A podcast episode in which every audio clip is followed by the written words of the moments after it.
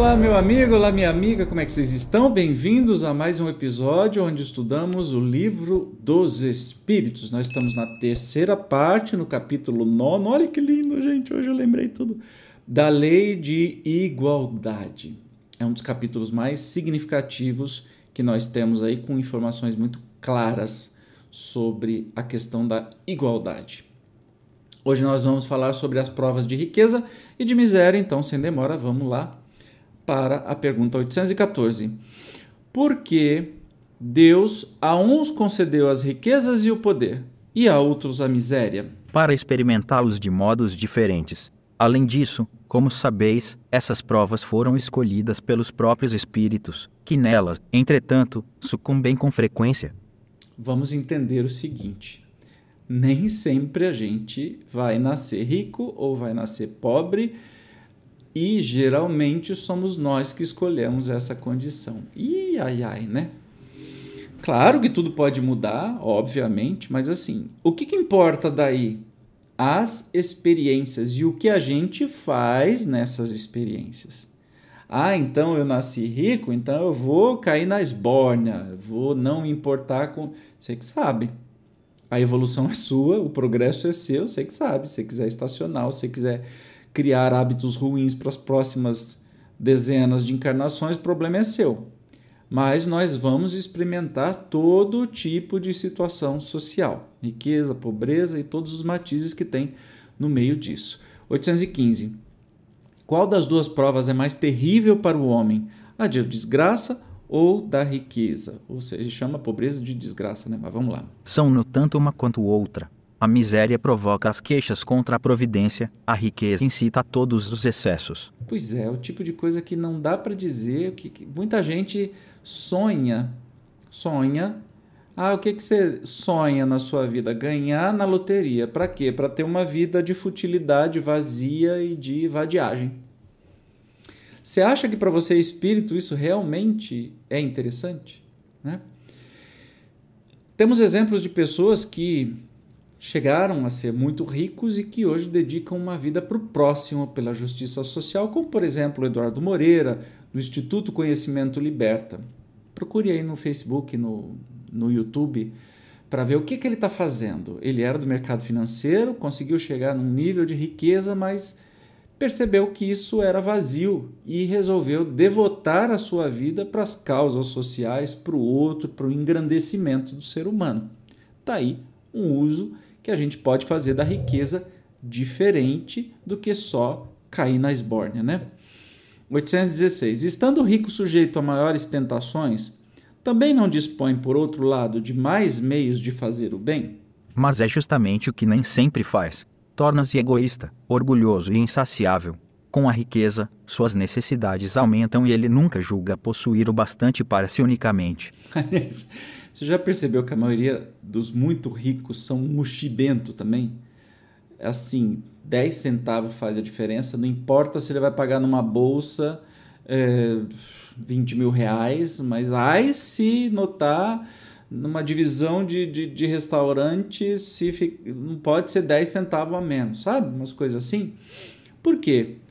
Geralmente a riqueza nos aproxima muito do materialismo nós vamos ser muito materialistas e aí muito mais egoístas e achar que nunca é o bastante, precisa de sempre mais.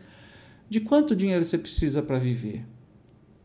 Quanto tempo você acha que você vai estar tá na vida, na terra? Ah, mas eu preciso para os meus filhos. Tá, tem gente que tem riqueza que dá para sustentar sem ninguém mais fazer nada dez gerações daqui para frente e acham que não é o bastante. Geralmente se corrompem, querem mais, sempre mais, exploram empregados e querem mais e, e, e entram no, no, no, poder público e se corrompem também. Para quê? É uma coisa que não me entra na cabeça. Para quê? Para se atrasar, atrasar a própria evolução, a progresso moral, assim, em séculos. Porque vai acontecer isso, né? Vai acontecer isso. 800 e 16. Estando rico sujeito a maiores tentações. Ah, eu já falei isso, gente. Né? A resposta sim. Ele está mais disposto a tentações e não faz o bem. Né?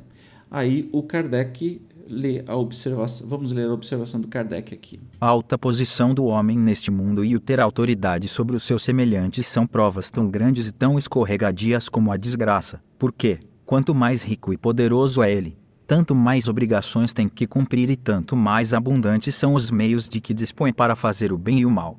Deus experimenta o pobre pela resignação e o rico pelo emprego que dá aos seus bens e ao seu poder. A riqueza e o poder fazem nascer todas as paixões que nos prendem à matéria e nos afastam da perfeição espiritual. Por isso foi que Jesus disse: Em verdade vos digo que mais fácil é passar um camelo por um fundo de agulha do que entrar um rico no reino dos céus. Aí a gente entende o que, que Jesus queria dizer, que era um incansável lutador por justiça social e tentava abrir os nossos olhos desde 2000 e tralá anos passados para dizer assim, para que acumular tanta riqueza? Se você tem uma condição de vida que te permite um conforto, todo o resto é supérfluo. Para quê? Você vai exercitar o seu orgulho, o seu egoísmo e vai te atrasar na evolução moral do seu próprio espírito. Entendeu? Então, tem jeito? Ah, Evandro, eu sou rico, muito rico, é, então eu estou condenado? Não. Qual a utilidade da sua riqueza? O que, que você faz? O que, que você investe o seu tempo e energia? É só para ganhar dinheiro ou tem algo mais? Ou é o bem-estar do outro, dos seus irmãos? Ah, eu sou pobre, pobre de Marredeci, quer dizer então que eu já automaticamente vou, entre aspas, ganhar o reino dos céus? Não, tem muito pobre egoísta. Tem nada a ver uma coisa com a outra, entende? Tem nada a ver uma coisa com a outra. O que nós precisamos entender é não sermos, a gente tem que ser cada vez menos materialista, menos apegado à matéria, porque vai depender disso como vai ser o nosso desencarne, como vai ser a volta na vida espiritual. Se a gente não quiser sofrer nessa volta, é bom a gente ir treinando a partir de agora, né? E ressignificar a nossa vida. Para que que eu passo 20, 20 é muito, né, mas assim, 16 horas do meu dia trabalhando e deixando a minha família sozinho, para proporcionar uma vida melhor para os meus filhos, mas eu não estou nem vendo eles crescerem. Que vida melhor é essa? Será que isso realmente é tão importante? É mais importante do que o seu convívio com os seus filhos? É o tipo de pensamento, né, reflexão que a gente tem que ter e sair dessa roda viva, dessa, desse moedor de carne, carreira, é, emprego, trabalho enquanto eles dormem, essas baboseiradas que não, são, não são é, valores humanos, são valores capitalistas. E o capitalismo vai passando como um rolo compressor em cima daqueles que entram na dança. Então, precisamos saber dosar. Beleza? No próximo episódio, nós vamos falar sobre igualdade dos direitos do homem e da mulher. Ó, oh, os espíritos falando aí há 160 anos atrás. Eu te espero, como sempre. Até o próximo programa. Tchau!